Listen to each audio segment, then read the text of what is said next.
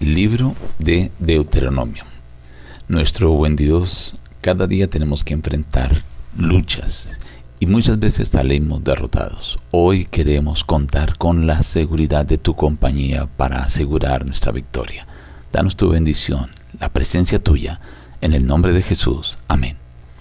Reciban el abrazo de su amigo el pastor Juan Emerson Hernández y la gratitud por dedicar tiempo para este momento de ser reavivados por su palabra. Hoy les invito a que meditemos en algunos apartes del capítulo 1. Veremos primero una breve introducción.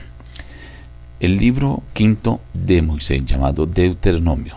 Deuteronomio repite instrucciones divinas e historias que ya habían aparecido en los libros anteriores del Pentateuco.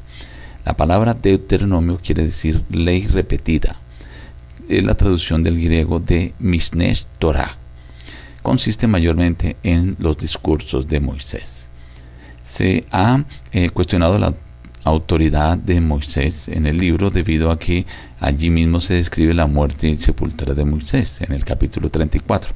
Pero se cree que eh, vino Josué, otro autor o revisor en caso tal, y terminó de escribir el libro.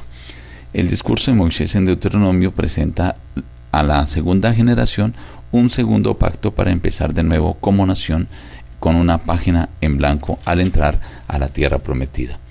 Habiendo fracasado repetidas veces en el pasado, los israelitas necesitaban ahora reverenciar, amar y obedecer a Dios lealmente para asegurar su futuro. Entre los conceptos de Deuteronomio que se aplican al pueblo de Dios de cualquier época están los siguientes. Los mandamientos de Dios no son arbitrarios. Segundo, las instrucciones básicas de Dios son comprensibles y accesibles. Y tercero, la responsabilidad del pueblo de Dios es elegir su propio destino. Así que en este libro se presentarán los discursos de Moisés divididos en primer discurso, segundo y tercer discurso. Veamos ahora algunos apartes del capítulo 1. Estas son las palabras que habló Moisés a todo Israel. Once jornadas hay desde Oreb hasta Cades Barnea. Y aconteció que a los cuarenta años, el primer día del undécimo mes, Moisés habló a los hijos de Israel conforme a todas las cosas que Jehová le había mandado acerca de ellos. Jehová vuestro Dios nos habló así en Ored. Mirad, yo os he entregado la tierra. Entrad y poseed la tierra que Jehová juró dar a vuestros padres, Abraham, Isaac y Jacob, y a su descendencia después de ellos. Yo os hablé y les os dije, yo solo no puedo llevaros. Hoy vosotros sois tan numerosos como las estrellas del cielo. Dadme entre vosotros hombres sabios y entendidos. Entonces tomé a los principales de vuestras tribus y di a vuestros jueces esta orden. Oíd entre vuestros hermanos y juzgad justamente. No hagáis distinción de persona en el juicio. La causa que os sea difícil la traeréis a mí y yo la oiré.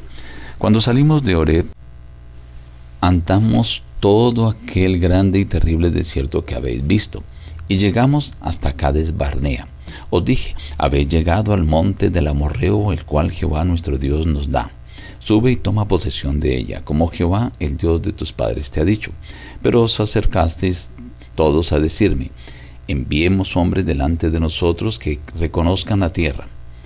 Tomé doce hombres, un hombre por cada tribu. Ellos tomaron en sus manos de los frutos del país y nos dijeron este informe. Es buena la tierra que Jehová vuestro Dios nos da. Sin embargo, no quisisteis subir, sino que fuisteis rebeldes al mandato que Jehová vuestro Dios dio.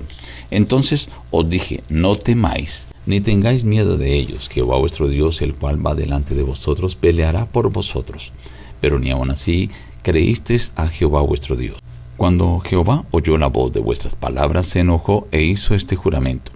Ni un solo hombre de esta mala generación verá la buena tierra que juré que había de dar a vuestros padres. También contra mí se enojó Jehová por vosotros y me dijo, tampoco tú entrarás allá. Entonces respondisteis, hemos pecado contra Jehová, nosotros subiremos y pelearemos.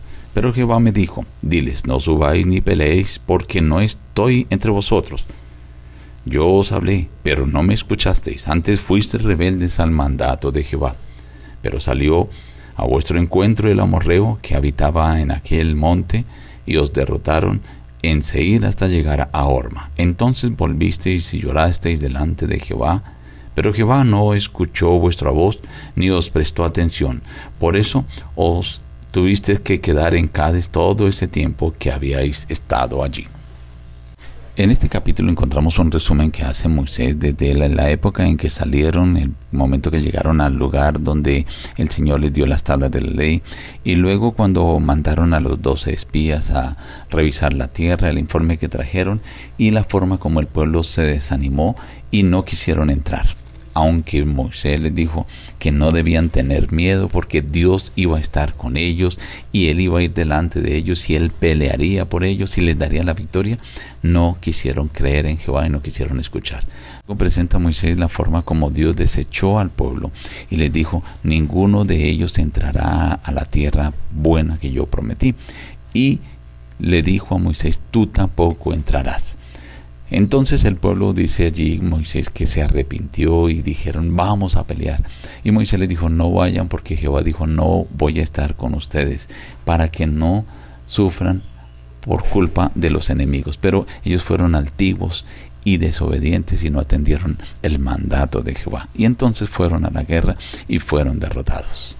Aquí encontramos cómo Dios les advierte, vayan a pelear que yo voy a ir con ustedes voy a ir al frente y van a tener la victoria. Y no quisieron ir. Cuando Dios dijo, entonces yo no iré con ustedes, ahora ellos dijeron, vamos a ir a la guerra, fueron a la guerra y fueron derrotados. La clave para obtener la victoria, el Señor la deja ver aquí en este corto relato, es la compañía de Dios, la presencia de Dios, que Dios vaya al frente luchando por nosotros nuestras guerras. Hoy, estimado amigo, Enfrenta tus luchas con la compañía de Dios, con la seguridad de que Él va al frente tuyo. Así asegurarás la victoria. Nos despedimos diciendo, busca a Dios en primer lugar cada día y las demás bendiciones te serán añadidas. Que Dios te bendiga.